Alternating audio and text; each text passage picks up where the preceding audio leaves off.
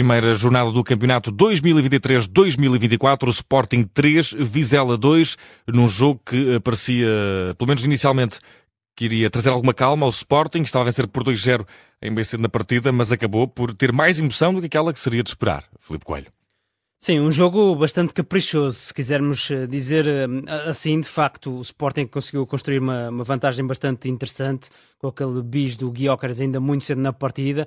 O Sporting que apareceu com o Jenny Katam lançado como ala direito, o Bragança a surgir como médio centro ao lado do, do Morita, foram as principais novidades de, do Ruben Amorim. Gonçalo Inácio cada vez mais a afirmar-se como central pela esquerda e o Diomando central pela direita na companhia do Coates. O Sporting sem fazer uma super exibição no primeiro tempo, foi uma equipa que se instalou no meio campo ofensivo, foi trocando a bola, conseguindo explorar os movimentos de Catamo à, à direita e depois com essa esse bombardeiro que vai ter no nosso campeonato e que pode fazer grandes diferenças para a equipa leonina, porque Vitor Guiocera já esteve aqui a lançar-se num, num, cartão de apresentação absolutamente brutal. Sobretudo o primeiro golo, é um belíssimo trabalho do avançado sueco, a forma como consegue desenvencilhar-se dos centrais do Vizela para arranjar espaço para cruzar, com, para cruzar o remate no fundo com o pé esquerdo, é uma belíssima intervenção. E depois, novamente, a fazer também o segundo golo. E o Sporting ficou com um jogo bastante confortável, porque percebia-se que o Vizela tinha a intenção de sair eh, a jogar dentro do 4-3-3 com que Pablo Villar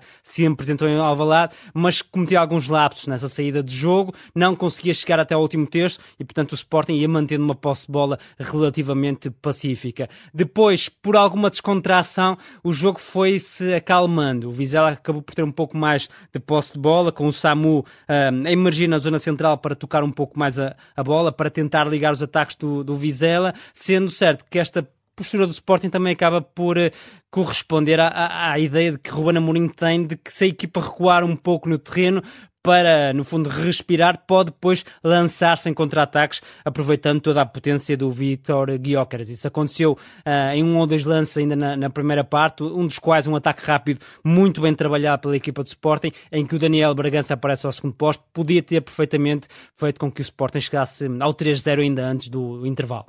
E temos eh, depois eh, disso, eh, Filipe, uma, uma segunda parte que começa sem grande, sem grande nota. O Sporting esteve bem na primeira parte, nomeadamente também com um Jenny Katam.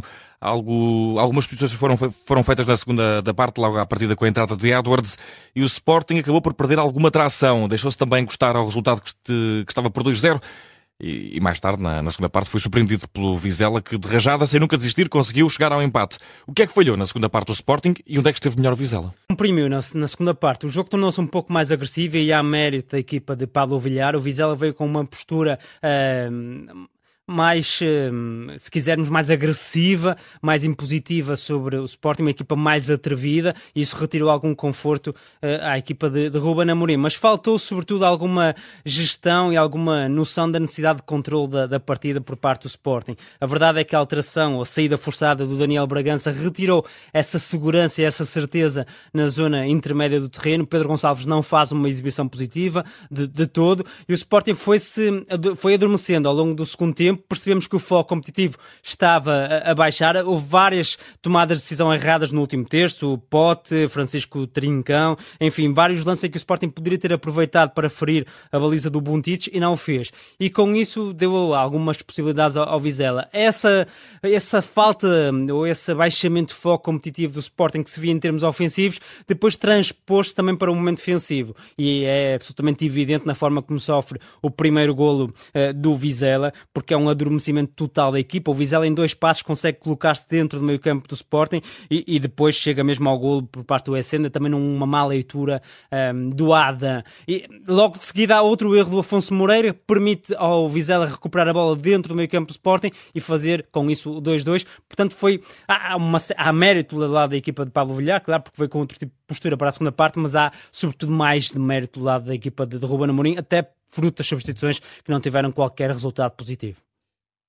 Tivemos, uh, por um lado, uh, Gyökeres uh, em grande registro, a conseguir, de alguma forma, como já aqui falámos, uh, surpreender muito a equipa, a equipa e os adeptos do Sporting.